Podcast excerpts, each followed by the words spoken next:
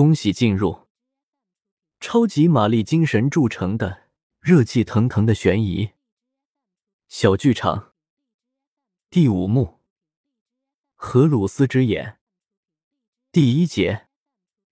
这个故事的最初是十三年前，直属 NASA 美国国家航空航天局的一间工作室里，一个满头姜黄色乱发的男子正独自趴在电脑前写日记。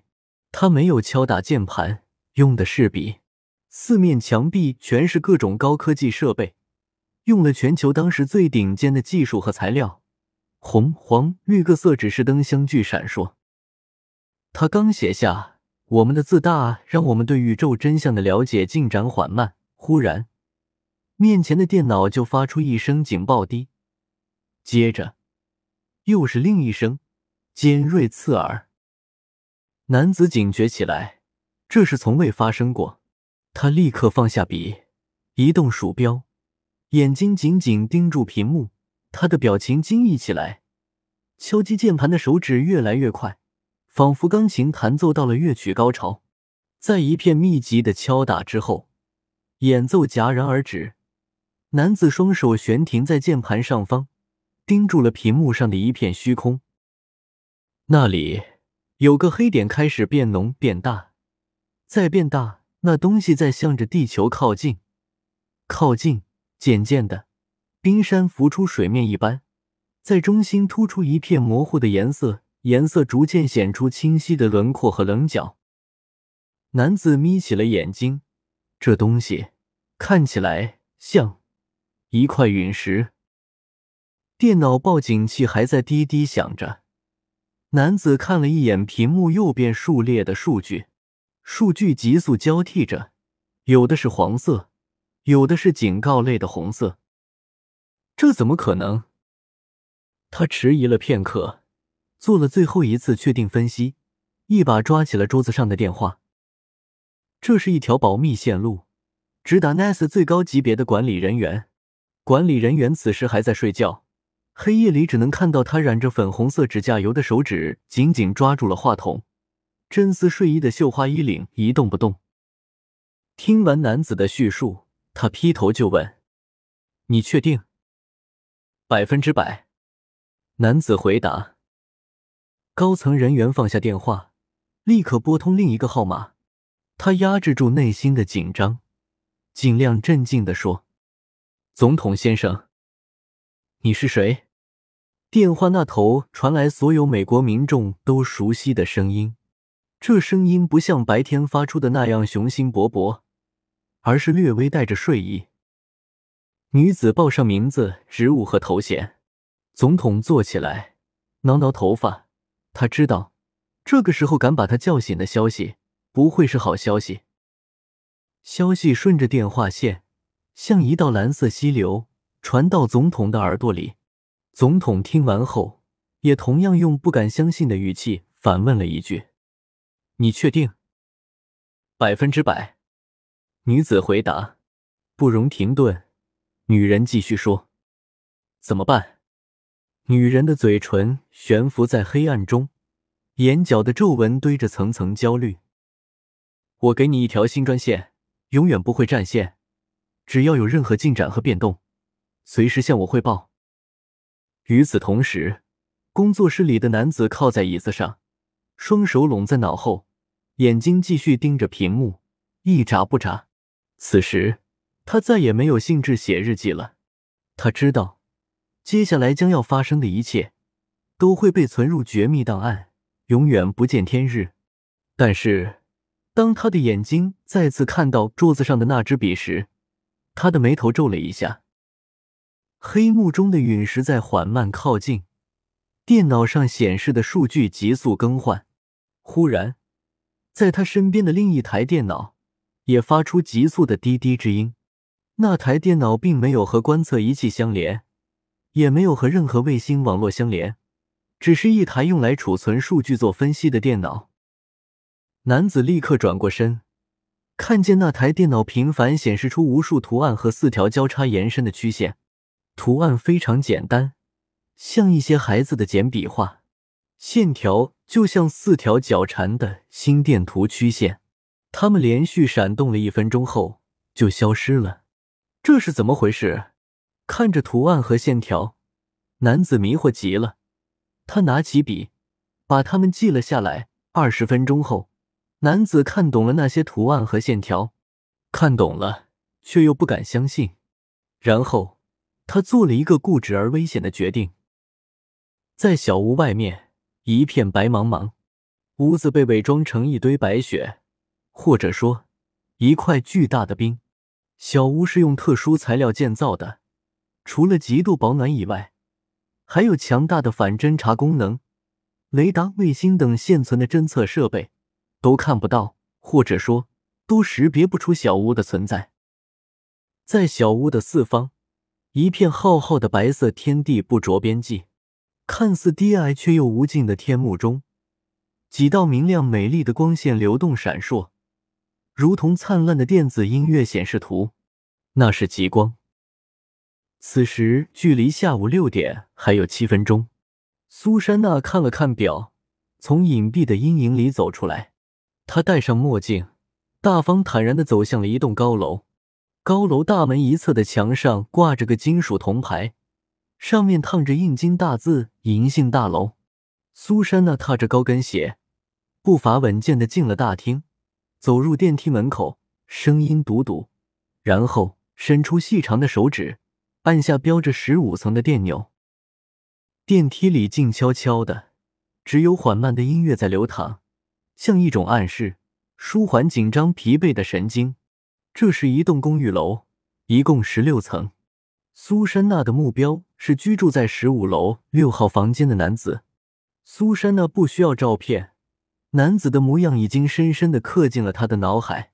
一个六十多岁的男人，微胖，头发稀疏。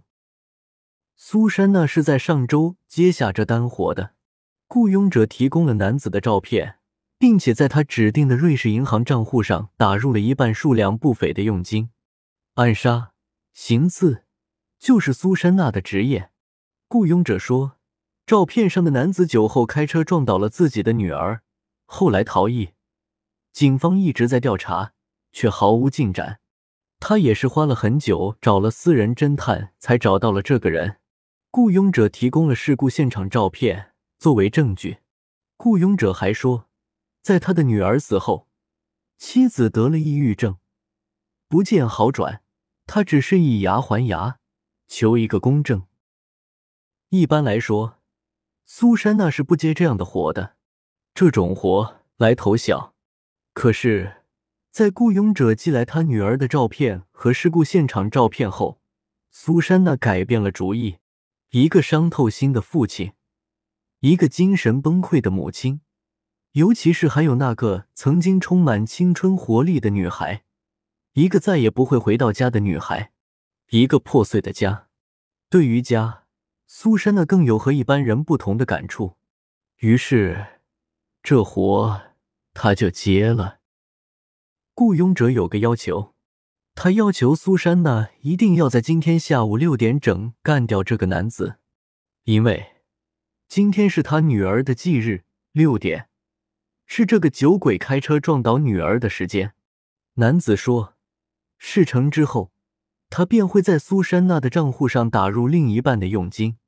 苏珊娜说，六点没问题，另一半钱你留着，给你妻子看病。随着电梯一声轻盈的叮咚，金属门徐徐拉开，苏珊娜到达了十五楼。她走到六号房前，侧身轻轻贴过耳朵听了听，里面传出音乐声。苏珊娜仔细一听，听得出来那是贝多芬的《命运交响曲》。苏珊娜暗想，这个音乐选得好，既有寓意又可以掩盖噪音。她看看表。此时距离六点还有三分钟，走廊里一个人也没有。苏珊娜拿出一个黑色小包，小包的体积比钱包还要小些，里面是齐备的撬门工具。几天前，他就专门来踩过点，摸清了情况，知道这个男子用的是什么门锁。然后他轻轻掏出工具，像走回自己家一样打开了门，弯腰开门的姿势安静优雅。门里是一条细窄的走廊，走廊左侧连着客厅，音乐就是从那里传出来的。苏珊娜踮起脚跟，一步步慢慢靠近客厅，毫无声响。然后她掏出了枪和消音器，在音乐声中，他听见男子在打电话。男子好像在说：“我再说一遍地址，地点是三汇大道三十八号银杏大楼十五楼六号房间。”苏珊娜紧紧的靠在客厅的墙壁上，完完全全的听清了男子的话：“三汇大道三十八号银杏大楼十五楼六号房间。”这正是男子的地址。现在是晚饭时间，也许他在点外卖。苏珊娜屏住呼吸，往内探进了半个头，看见男子背对客厅的门，坐在一个高背单人沙发上，露出大半个头部。他刚好打完电话，把手机放到茶几上，顺手拿起了原来就放在那里的威士忌酒杯。男子举杯的手微微有一些发抖。苏珊娜的心里疼得窜起一股厌恶，这人的确是喝酒喝的太多了，喝的手都开始抖了。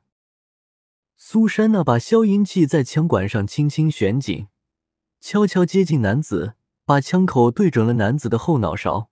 男子一开始毫无动静，好像根本没有听到苏珊娜进屋。当苏珊娜把枪口点在他的后脑勺上时，他举到嘴边的酒杯停住了。命运交响曲演奏到了高潮，疾风骤雨，势不可挡。苏珊娜扣响了扳机，男子倒下了，右手里的酒杯摔落地面。苏珊娜正准备离开，却看见在男子的左手里还攥着一样东西，那东西从男子的手心滑落，是一张照片。苏珊娜一眼便看清了照片上的内容。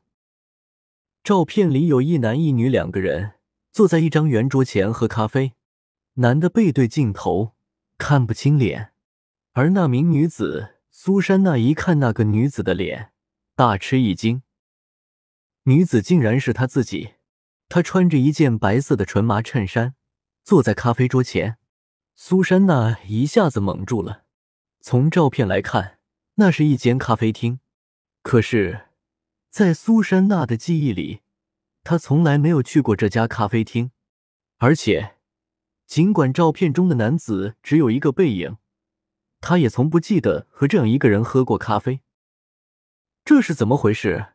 这个被我暗杀的人怎么会有我的照片？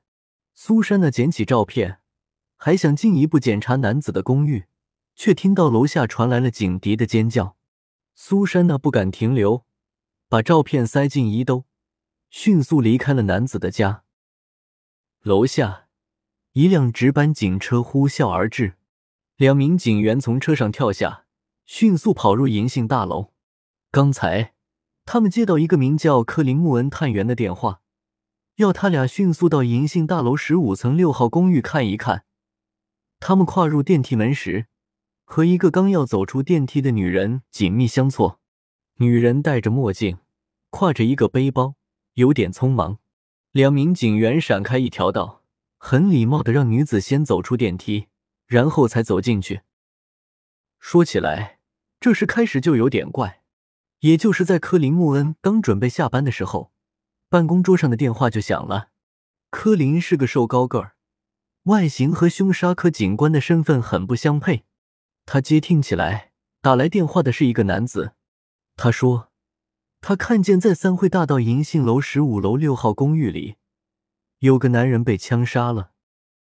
柯林觉得奇怪，就问：“你既然看到了谋杀现场，为什么不直接拨打报警电话九幺幺？还有，你怎么会有我办公桌上的电话？”柯林一边问，一边留了个心眼，按下了座机的录音键。对方呵呵一笑，笑声里有些紧张，说。因为九一帮不上忙，我再说一遍地址，地点是三汇大道三十八号银杏大楼十五楼六号房间。说完，男子便挂上了电话。